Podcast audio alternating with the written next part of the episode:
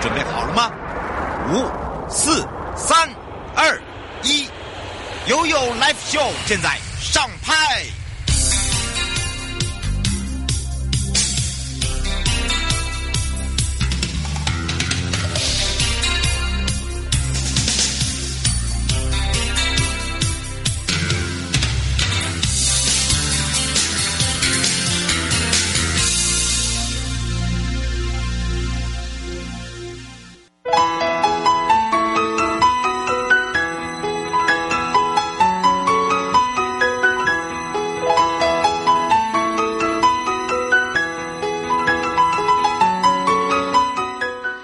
再次回到了又来秀 FM 零四点一正声广播电台，陪同大家在在一点半到两点的时候呢，就是迅速被来开杠来开讲喽的直播，也就是由呃刑事警察局还有台湾高等检察署陪伴大家。所以今天呢，呃要赶快来告诉大家哦，这个大家在 FB 呢留言非常的这个棒。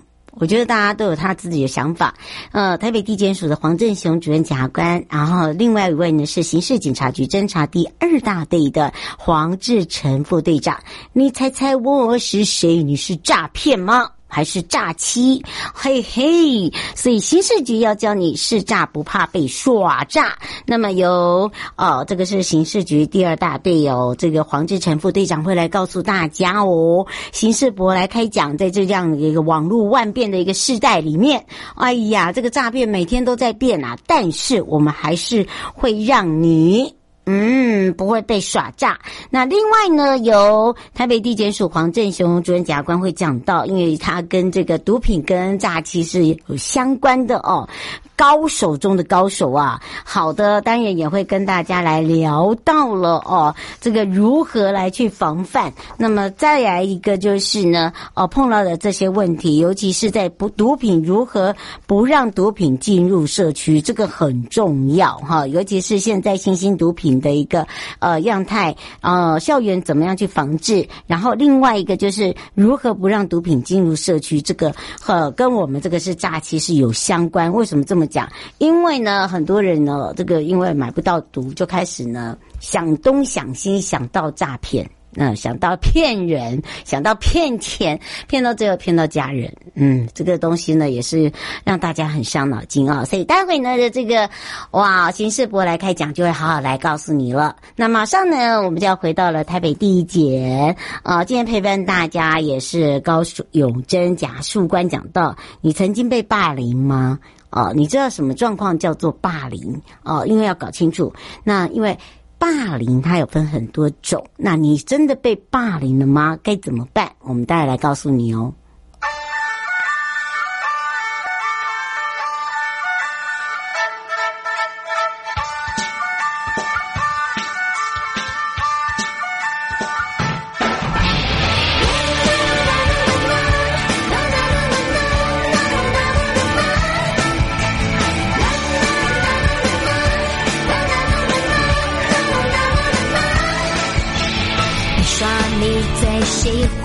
我的手，那感觉我真的很想说。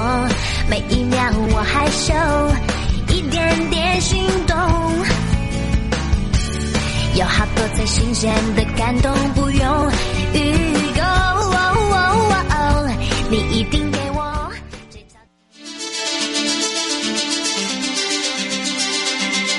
生活法律 Go Go Go，你我生活的好伙伴。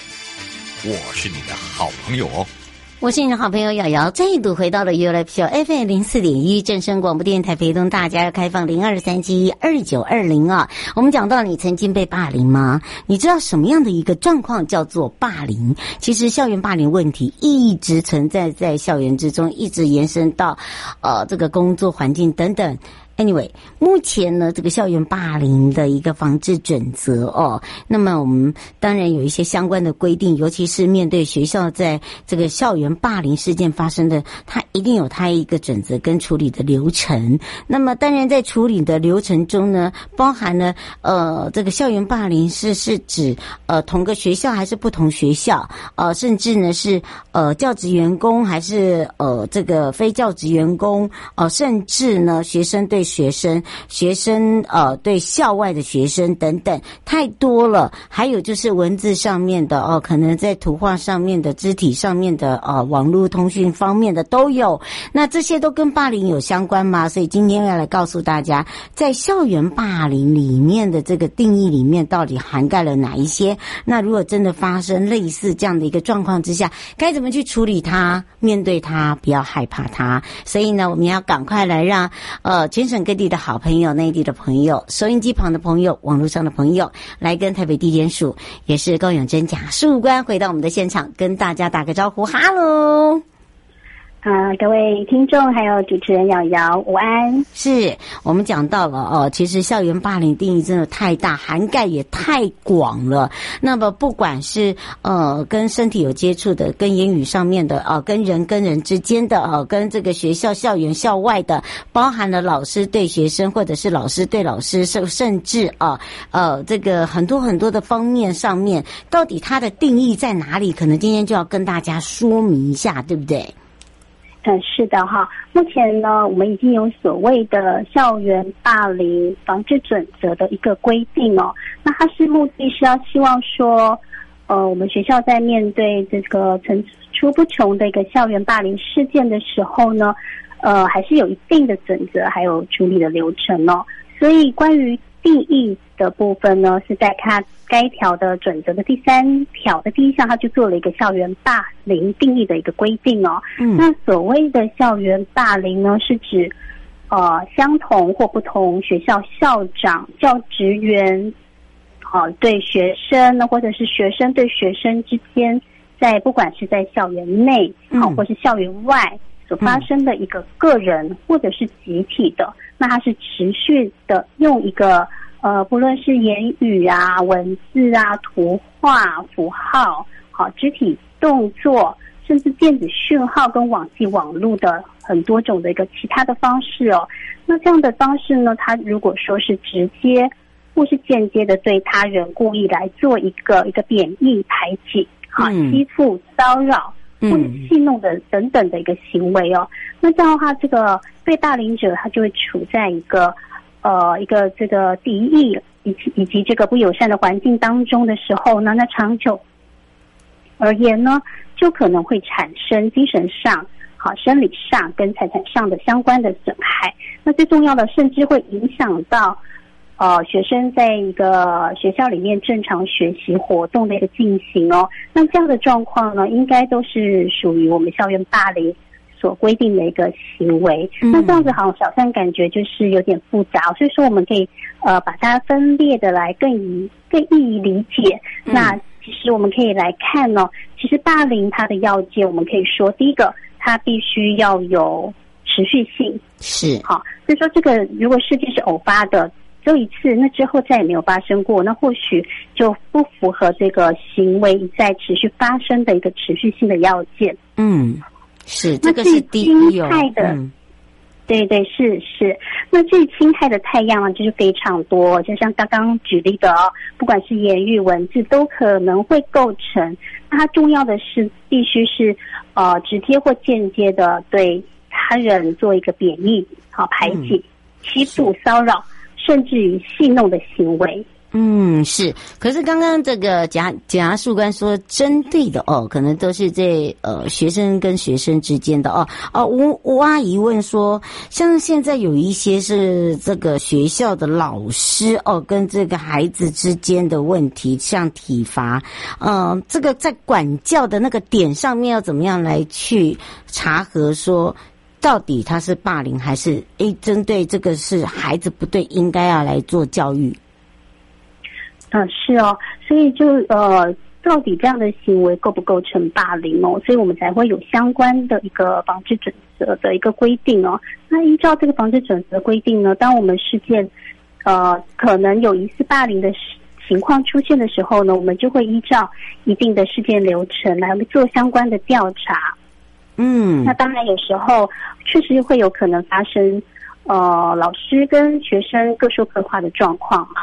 那这个时候呢，我们就可以依照一定的一个调查流程来进入一个校园防治的一个处理的一个程序哦。那像呃，目前可能大家疑惑的是说，那如果老师的行为到底是正当管教呢，还是说他是构成体罚呢？嗯，好，那至于这个体罚的部分，其实呃，另外在教师法的事情细则应该也有相关的规定哦。是。那例如说，在呃第八条的第一项，他有说了所谓的。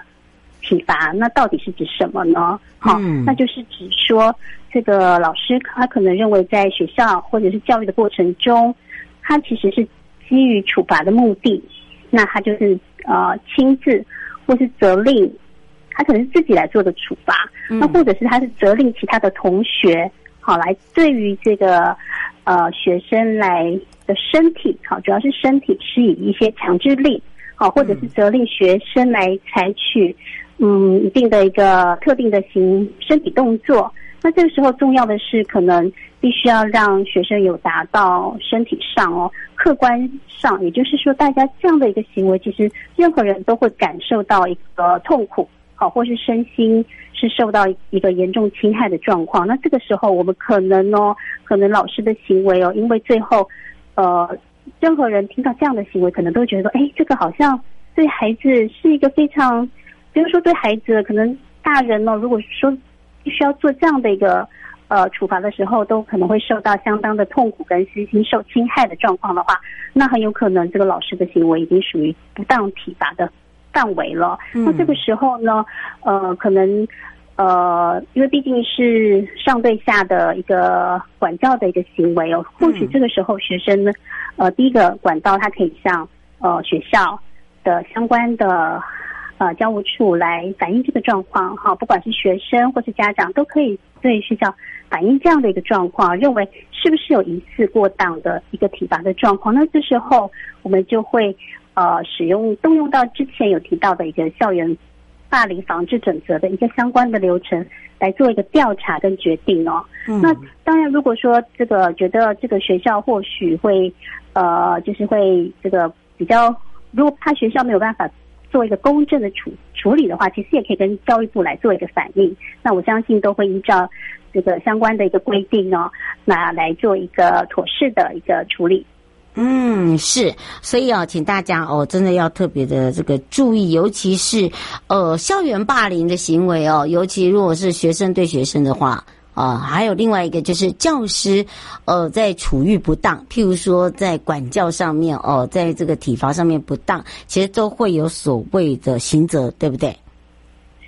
呃，这个可能要看有没有受到这个伤害的结果，或者是说他的行为要回归到刑法的相关规定哦。那一般而言的话，因为这个部分是属于告诉乃论罪啦，那。呃，老师如果真的有不当的管教，造成学生受到相关的一个伤害的结果，那当然这部分是有可能会有这个刑法上的一个责任的。呃，那但这个部分的话，就是看个案来做一个认定哦。嗯。那只是说，还是要宣导说，其实目前，呃，只要是这个校园霸凌的部分哦，那当然也包含教师不当体罚的部分哦。其实是都有相关的规范，所以说也是学生如果要遇到这样的状况，都可以主张自己的权利是没有问题的。嗯、是，呃，胡小姐说，如果真的是因为这个家里哦，这个有孩子真的呃遇到这种被恐吓啦，或者是被同学哦这个呃这个讲话啊不客气的话，是不是就要用搜证的方式？呃。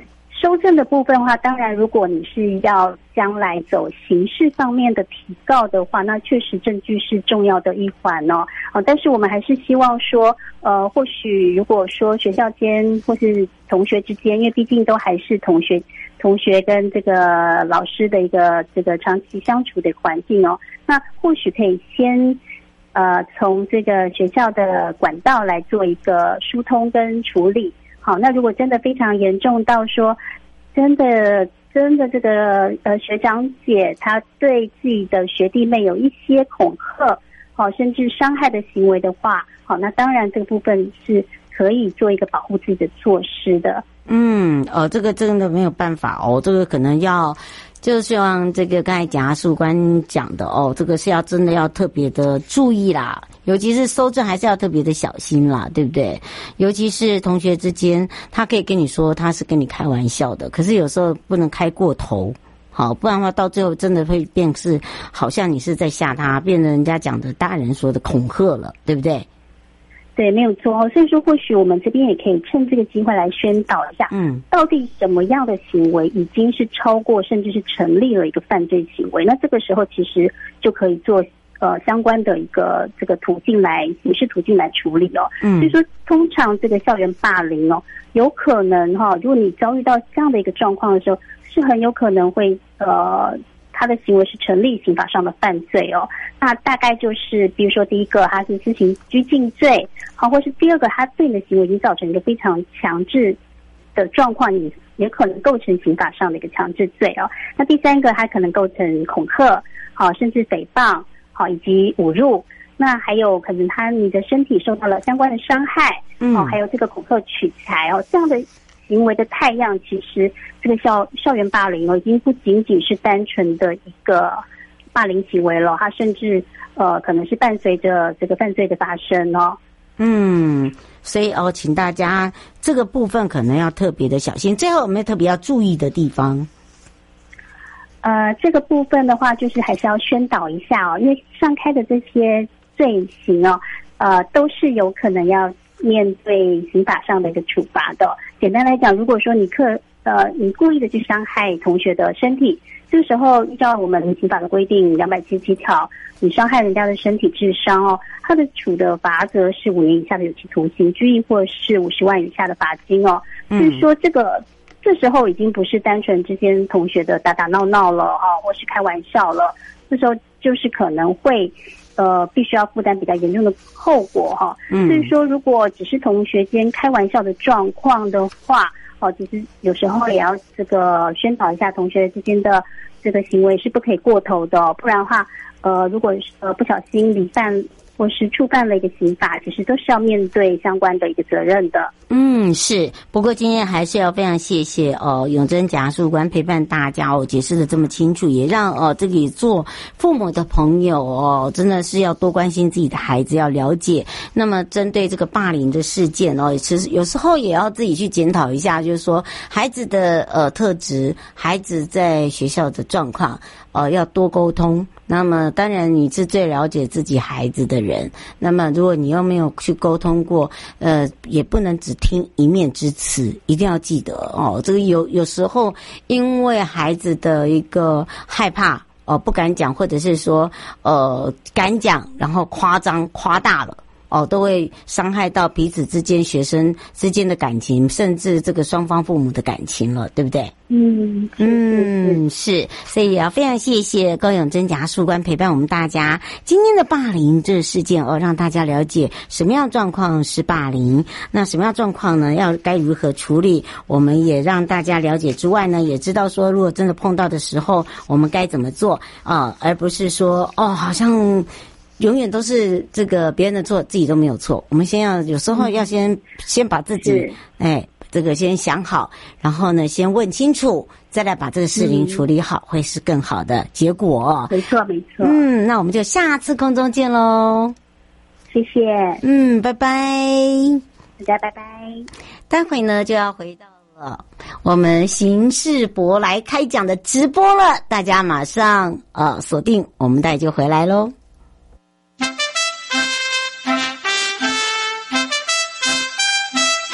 空中法律便利通，各位亲爱的朋友，离开的时候别忘了您随身携带的物品。台湾台北地方法院检察署关心您。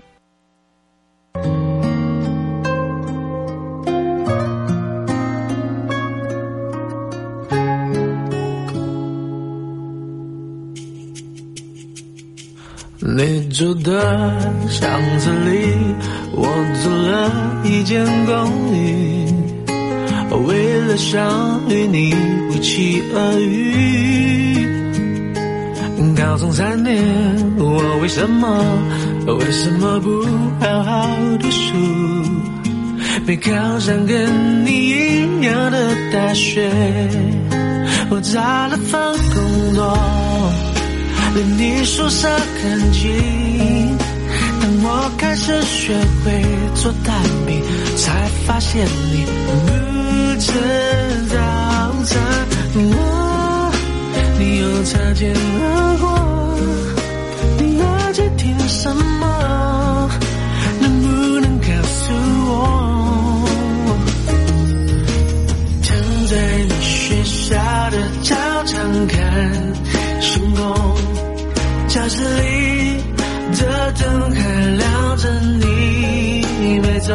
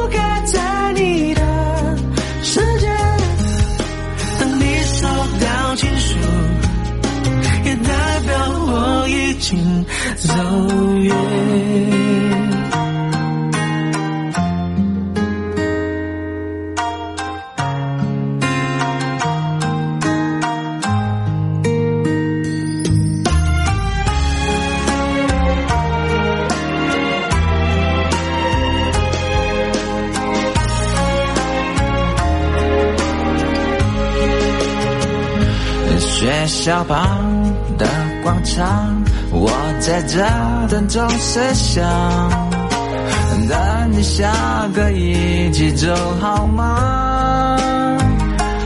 弹着琴，唱你爱的歌，暗恋一点都不痛苦，一点都不痛苦。痛苦的是你根本没看我，我唱这么仔细。